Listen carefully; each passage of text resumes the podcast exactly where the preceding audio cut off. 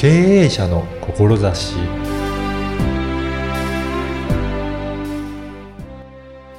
こんにちは、小ラボの岡田です。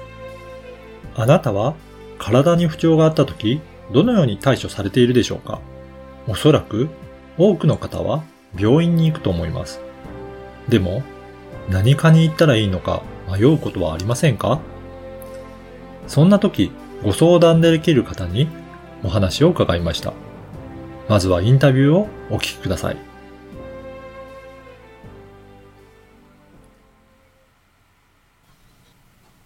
今回は看護師で体調律師の桜井千恵さんにお話を伺いたいと思います。桜井さんよろしくお願いします。よろしくお願いします。この、あの、看護師で体調律師ということなんですが、はい体調律師としては今どんな活動されてるんでしょうか？はい。えっと、体調律師は勝手に私が名乗っているんですけれども、あの、もともと看護師で医療機関で仕事はしていたんですけれども、まあ西洋医療だけでカバーできないものが多いなーっていうところから、はい。あのーたまたま佐藤式リンパケアという方法に出会って、あなんか誰でも簡単に体を緩められる。筋肉を緩めることで、体の循環が良くなって楽になるぞっていう方法があって、はい。で、それに出会ったところで、あ、そうか、体って頭のてっぺんから足の先まで、皮膚だったら一枚側で繋がってるし、うん筋肉は連動してるしっていうことで、あ、そのリズムをなんか整えてあげるっていうイメージだなと思いまして。はいで、まあ、体調律師って勝手に名乗り、はい。で今は神保町にあるサロンで体のケアをしたりとか、の佐藤式リンパケアを身につけたい、知りたいっていう方にお伝えしたりとか、の方法をお伝えしたりとかっていうケアと施術とスクールと両方という形でお仕事をしています。そうなんですね。はいなので、体をまさに調律するようにはい整えていくっていう、そんなお仕事になるんですね。そうですね。体を整えております。おーこれなんか先ほども、緩めるとあったんですけど、はい。具体的にはどんな感じで体を緩めていくんですかね？はい。えっと、施術としてはうん本当に全く痛みは伴わず、はい寝てっていただいたら、私が撫でたりうん、揺らしたり、うんあとは呼吸をしていただくっていうことでそれぐらいシンプルに体ってうん緩んでいくんですね。で、緩むっていうイメージがわからないっていう方もいらっしゃるんですけれども、現代人って結構みんな力が入ってってうんるんですよ。で、知らず知らずに筋肉を固めてしまっていて、はい。そこで不調が起こっていることがあるので、まずちょっと体が緩むっていう体験をしていただいて、はい。自分のいいところを知ってもらう。で、そこからさあどうしようかっていう。いうことなんですね。はい。その体が、まあ、筋肉が固まってると、うん。体がどういうふうに不調になっていくんですかね？そう、えっ、と、まあ、筋肉が固まっているうん。とですね、ま人間の体って筋肉とあと、まあ、血管やらいろんな組織臓器とはいか内臓とかがあって、で、その間をお水がわーって流れているはい。っていうような、お水ひたひたひたされていて、お水が流れてる。うんうんで、お水の中にその、いろんないらんものやったり、なんやりかんやりっていうのが混じっていて、めちゃくちゃ簡単に言うと、はい。そう、混じっていて、で、最終的に静脈に入って、うんで、排出されるっていうルートに乗っかっていくんですけど、筋肉が固まってると、はい至るところでその流れが邪魔されちゃうんですよね。はい。だから何か痛みの原因になっている物質だったりとか、いらんものっていうのがそこに溜まっちゃって、うんで、。それで不調が起こっちゃうので、そういうことなんですね。だからそこが、あの、健康な状態というか体調がいい状態だと、うん全部流れていって、うんで、不、あの、不要なものが、うんまあちゃんと血管から吸収されて、で、排出されてるという、その流れができてればいいんですけど、そうです、そうですやっぱ。りいろいろ緊張したりとか、うんなんか、いろいろ体でか凝り固まってると、うん。流れていかなくなって、どんどんどんどん溜まっていって、そこで不調になってくるっていう、そんなイメージですかね。イメージとしてそうです、そうです。なので、やっぱり緩めていくことがすごく大切になってくるんですね。そうですね。緩める、ううんん、のがすごく、なベース？ベース。緩めたところから、さ、何をしようかっていう。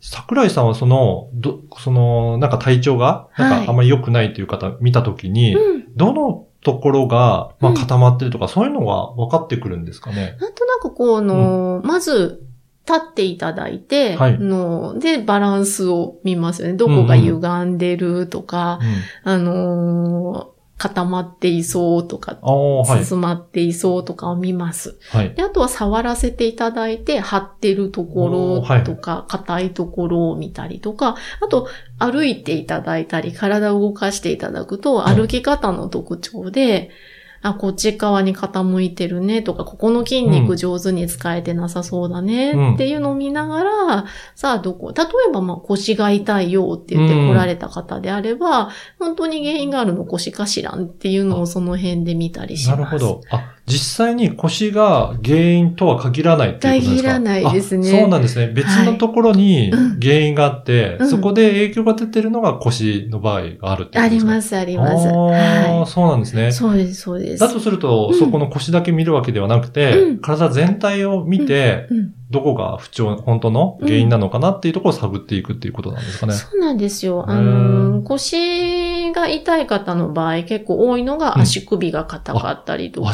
足首、全然違う場所ですね。全然違う場所です。あと、まあ、足の指が使えてなくて、筋肉の使い原因が考えられるので、うんだから本当に整形外科とかで腰痛いって言っちゃうと、まあ、レントゲン取ってそこで骨に問題あればいいんですよ。はいでも骨に問題なかったら足プと痛み止めねで終わっちゃうんですようん。整形外科で仕事してたからわかるんですけど。はい。ただ、そこで終わっちゃうと、本当に痛い。で、まあ、痛み止めと湿布で、時間が経てばちょっと良くなることはあるんですけど、うんうん本当の原因知らなかったら、結局繰り返して、またしんどい思いをするので、はい。多分原因はここにあるよねっていうのを一緒に考えて、で、また体で感じていただきつつ、まあこういうことに注意していったら、だんだん痛む、痛む頻度がうーん、そうか少。なくなっていくよ。確かに、うんあの、本当の原因が別にあれば、はいその幹部だけ直そうとしても、うん。また元に戻っちゃうことになるっていうことですね。だから結構この筋肉だけをほぐせばいいとか、そこの部分の痛いからそこの部分の筋肉が固まってるから、うん、ほぐせばいいよね、揉めばいいよねっていうことをされていたりすることがあるんですけれども、一時しのぎでしかないこともあるよっていう。いうことなんですね。うんなんか先ほども自分でなんか感じるみたいな感じもおっしゃってたと思うんですけど、はい。その方自身がやっぱり感じることも大切なことなんですか、めちゃくちゃ、あそうそう、めちゃくちゃ大事でで、はいはいそれがないと、うん、結局、現在地点がわからずに、うん。スタートしようとしてるのと同じなんですね。はい。自分の体がまず何をしたら心地よくって、うん。何をしたら痛みがないかなっていうのを感じるうん。っていうことがすごく大事で、はい。で、それがなくって、まあ、痛いよ、なんか、痛いよとか、なんだろう、どこかが悪いよっていう状態のまんま、で、それで心地いいっていう感じもわからないまんまに、誰かがいいって言ってたものとか、テレビでいいって言ってたからっていう情報を取り入れちゃうと、混乱するんですよ。ね、今世の中ではテレビだったりとか、うんいろいろなネットだったりとか、うん情報はいっぱいありますもんありね。ます、ありで、ます。良さそうだからって取り入れていって、うん。いろいろなことやっても、うん。なかなかどれがいいんだろうって、難しい、判断が難しかったりしますかね。そうですね。で、一人一人体って違うし、うん感じ方が違うんですよね。で、出ている情報って、ある人がうまくいった情報かもしれない。で、ただそれってあなたに合いますかうんって言ったら、必ずしもマッチしないことってすごく多くって、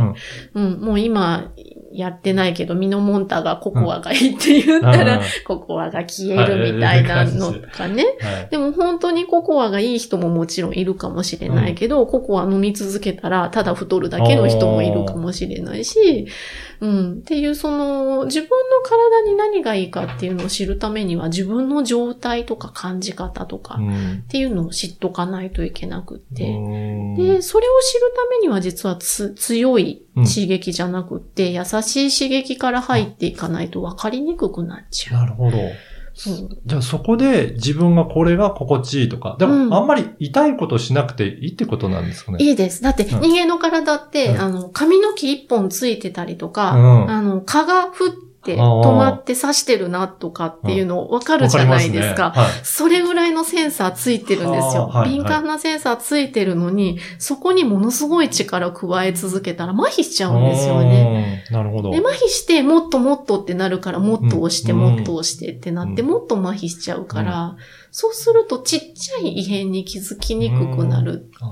なるほど。じゃあ、うんどちらかというと異変に気づきやすいようなうん体にしていって、うんそこでちゃんと自分で感じ取って、うん何がいいかどうかを判断できるような知識も身につけていくっていう。そうです、そそううです。いうことなんですそうね。それをしてっていただいた方がすごく長期的に見て自分自身の安心感が多分増えていくかなっていうのがありますね。だとすると、桜井さんのところで施術してもらうだけではなくて、はい自分でもある程度、うんこう、これがいいんじゃないかっていうのを分かるようになっていく。そんな状態。きます。ああ、そうなんですね。私、あの、施術プラスお家でこれやってくださいねっていうのを一つ二つくっつけてお伝えするんですよ。はい。なので、まあ、コロナの間、2ヶ月ぐらいサロンは閉めてて、はいで、その間お客様ちょっとズームでサポートしたりはしてたんですけれども、やっぱりもともと通ってくださってたお客様だと、あのい、いろいろ体の戻し方聞いてたから、い。こうやってやったらここまで良くなるっていうのが分かったから、すごく安心できたっていうのと、ここまでやったけれどもちょっと分からないからっていう時はちょっとズームつないでお話ししたりとかっていうことができたので、そうなんですね。うん。なんかそうやって日々自分で、感じていきながらケアしていって、うん。それで体調を整えていくっていう、それが大切なんですね。めちゃくちゃ大事ですし、あの、簡単です。あ、そうなんですね。はい。あの、ぜひ今日のお話聞いて、はい。桜井さん